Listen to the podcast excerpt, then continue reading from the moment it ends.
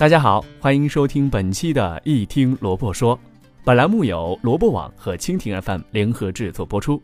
萝卜网点亮你的职业之路。本期话题：一道数学题难倒了所有的产品经理。大概前几天微信群里疯狂刷过一道智力题啊，居然难倒了所有的产品经理。到底是什么样的数学题呢？上雷。啤酒两元一瓶，两个瓶盖能换一瓶，四个瓶身能换一瓶。问十块钱最多能喝多少瓶？看到这道题以后呀，居然是这道预防衰老的数学题呀！长久的生命力居然能让万能的产品经理败下阵来。群里的答案呢是大致如下几个：零瓶、一瓶、两瓶、五瓶、十五瓶、二十瓶。为啥这些产品经理嘚吧嘚嘚吧的老半天得不出正解呢？反倒答案是五花八门，各有各的坚持。有人说零瓶，有人坚持一瓶，还有人说五瓶。争论最多的就是十五瓶和二十瓶这两个答案。其实啊，这些答案呢都是正确的，很有意思吧？一道题怎么会有这么多答案呢？又不是多音字儿，会有多个读法。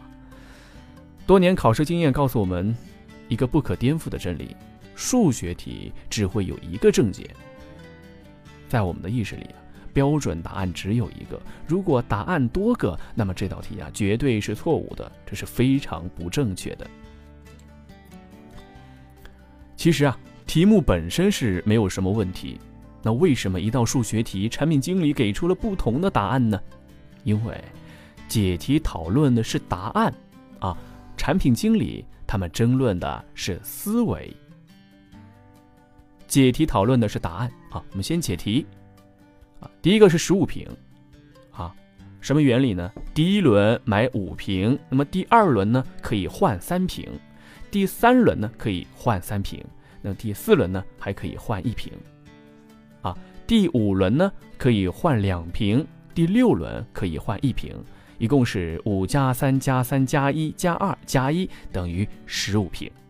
第二个二十瓶的由来，最后啊还剩余一个空瓶，三个盖儿，再借一个空瓶，两个盖，还可以啊多喝五瓶。最后呢还剩下一个空瓶和两个盖儿，最后还掉借的一个空瓶，两个盖儿即可。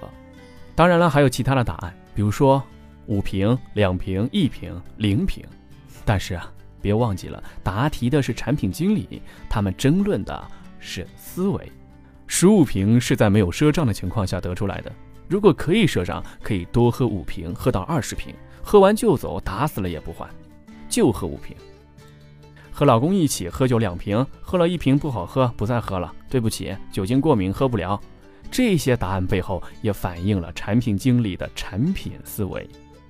十五瓶的产品经理呢是稳字当头。啊，产品中规中矩，波澜不惊，很少有推陈出新的产品出现。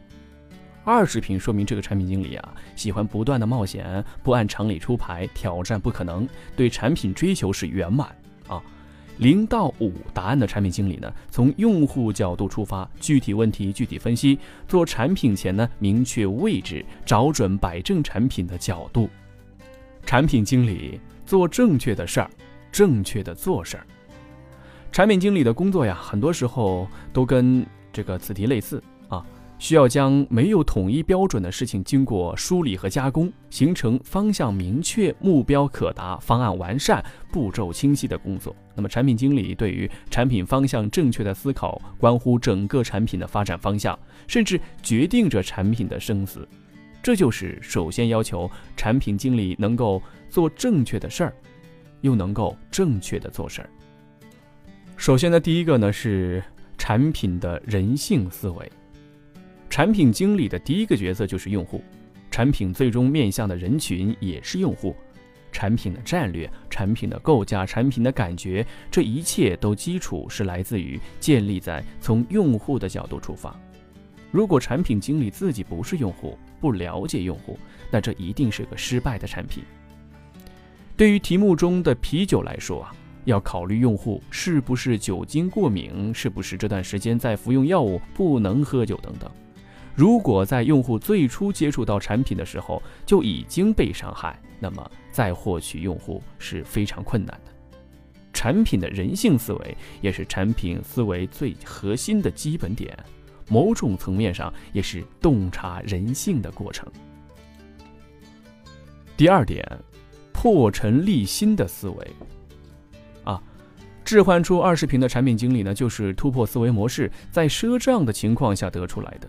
其实啊，背后是常规思维和创新思维相互交集的结果。创新过程中的赊账是为了立出新的思路，破得法，立立的合理。互联网的时代啊，创造性思维特别是受大家追捧，大胆创新，突破思维定式，去打破常规现有的模式，突破思想的牢笼。发掘自我的潜能，不断的超越自我，超越他人。如果一个想法或者一件产品很容易被人接受了，那么它就不能算是真正的有创意。这就是为什么有些热门的互联网产品，纵使达到了用户高度的追捧，只要新鲜感已过，就成了僵尸产品。而有些产品虽然无人问津，但是总是在默默无闻的站稳了市场。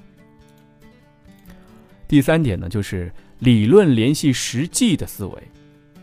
根据科学的概念和论断判断某一事物，解决某个问题，这就是理论思维。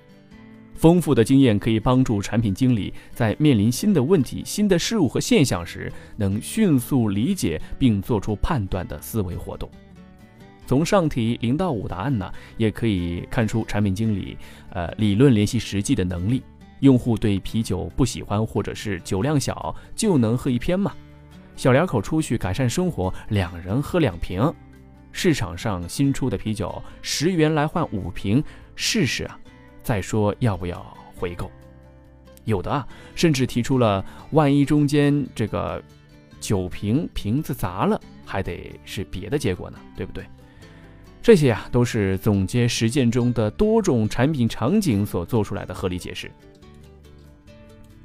理论和实际结合的思维，在 PM 们遇到问题时啊，甚至不需要逐步分析，就迅速对问题答案做出合理的猜测和设想。这种灵敏的嗅觉和直觉，不仅可以帮助 PM 们迅速做出优化选择，也可以帮助 PM 做出创造性的预见。第四点，是收放自如的发散思维和聚合思维。当产品面对一个需求时啊，就会产生若干个联想啊，这便是发散思维。当了解到具体要求，明白了需求的性质或形式，这便是啊聚合思维。新产品要求 n 个功能，就要思考几个其他的可能思路，一个一个的加以检验，放弃不合理要求的设想，选出其中最合适的答案。对于 PM 们来说呀。思维的自由发挥，可以在尽可能短的时间内生成并表达出尽可能多的想法，同时呢，还可以克制僵化的思维框架，沿着不同的方面和方向扩散，也会表现出极其丰富的多样性和多面性。产品经理如果在做产品时没有很好的产品思维，才会有大大的尴尬。这些思维齐上阵，一道数学题还会难倒所有的产品经理吗？面对这道题，各位看官是不是有更好的思维角度呢？